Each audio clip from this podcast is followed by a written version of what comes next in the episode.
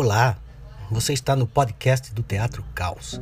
Eu sou Reginaldo Nascimento e hoje, neste episódio, você pode acompanhar três contos do livro Cidadela Ardente, da escritora e dramaturga Thelma Guedes, com interpretação da atriz Amália Pereira.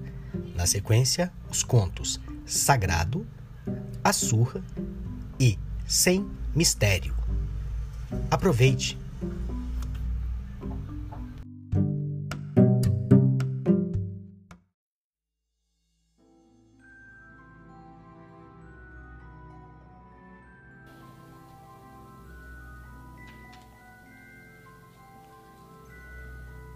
A menina escreve no caderninho novo e sujinho de orelhas levantadas uma frase ditada.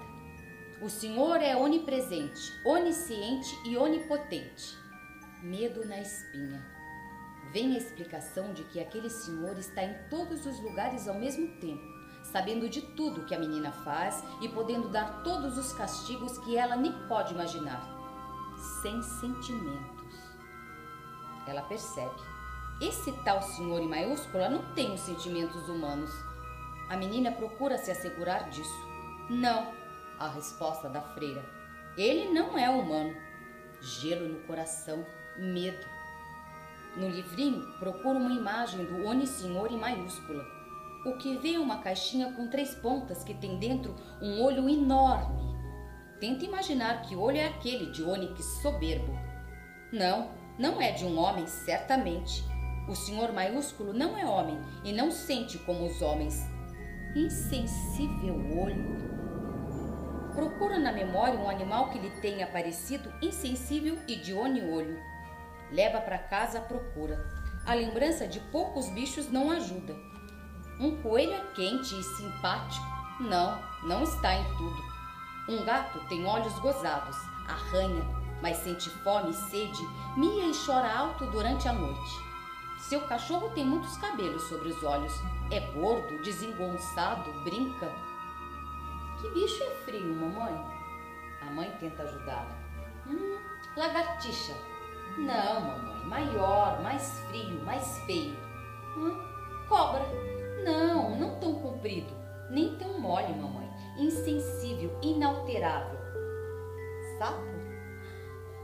Isso! É isso! Sim! O sapo sagrado tem um olho no triângulo do buraco da fechadura do mundo. Vai dormir com a compreensão de tudo. A descoberta é de que um sapão está no quarto, na cama, no travesseiro. A menina chora, se apavora. O sapo mudo não muda de posição. É sagrado demais e quer seu medo, sua alma, até seus ossos. Asco, submissão e pavor levam a menina a acender de febre. Vê a luz do abajur aceso, vê o abajur em chamas. Os adultos conversam sorridamente na sala. De repente, apaga-se toda a luz da casa. Ih, queimou o fusível! Que coisa chata! O pai explica.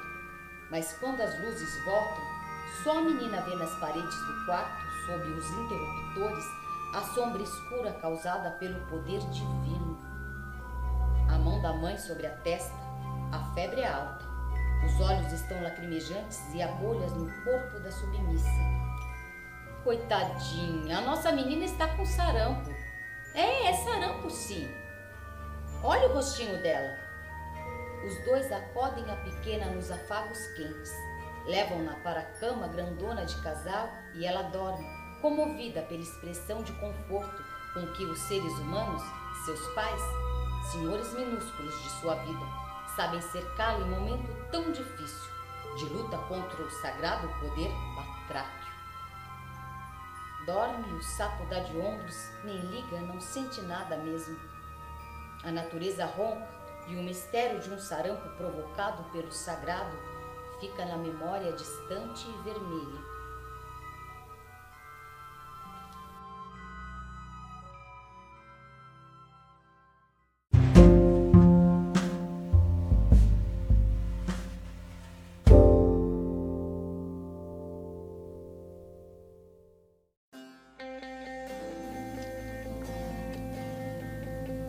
Um corpo meio caído.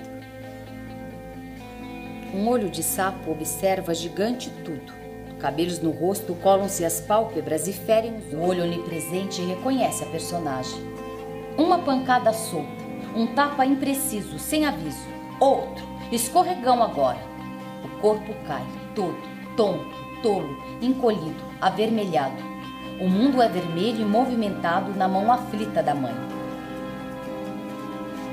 A filha cai, a filha cai, a filha cai. A repetição se dá como em filme mudo, muito rápida, apressada. Vem o socorro, no pai, na irmã, na empregada. Pena, porque o dia tinha cheiro de sábado. O Ser Supremo reconhece o odor, inalterável, estático, o odor de cera quente, de feira, de vento, de sábado fresco, fresco como só os sábados são. Outro tapa, a mãe está alucinada, um ódio crescente no coração, um amor de não sei o que, de culpa, de perdão, de angústia. O olho único do mundo pisca, verde, nada sente. A mãe, mãe se descabela, ama, dói, a mão vermelha dói. O mundo sanguíneo da dor ocupa o coração da tarde de sábado. A filha rasteja, tateando pelos móveis. Procura voltar a ocupar o ventre da mãe.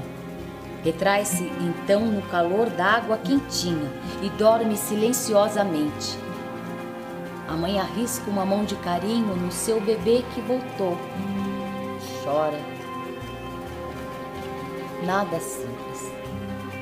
Tudo é mistério.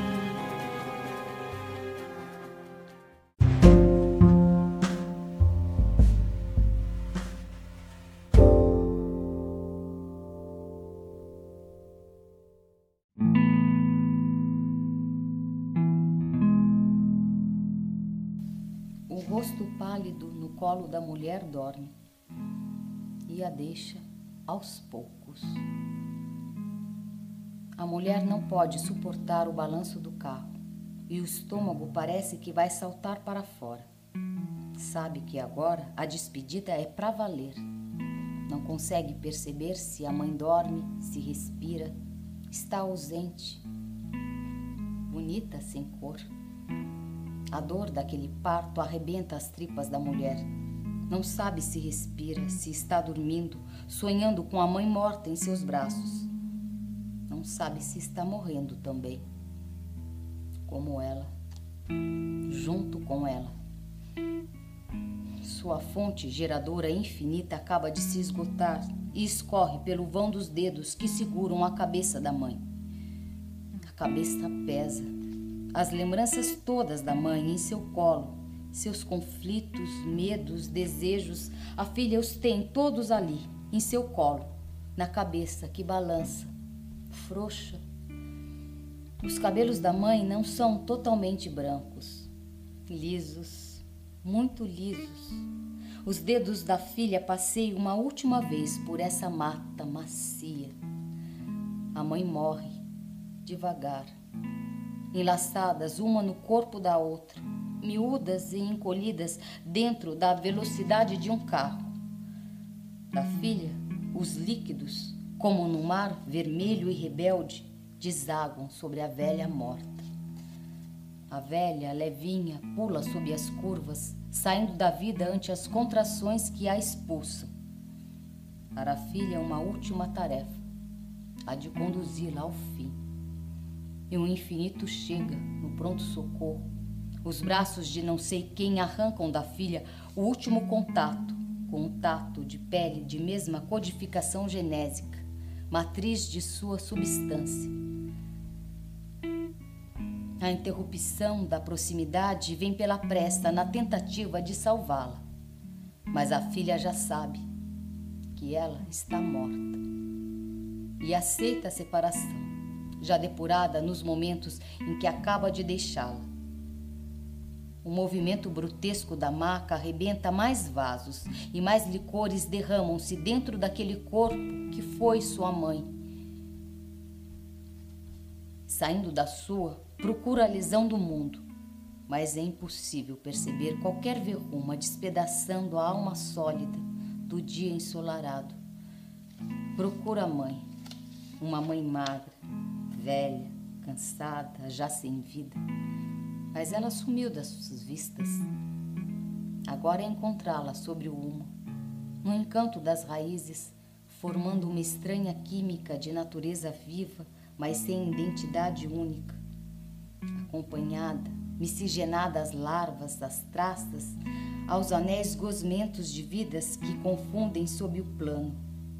Assim, desfeita, aquela mãe, logo, logo, será terra. Simples, simples e sem mistério.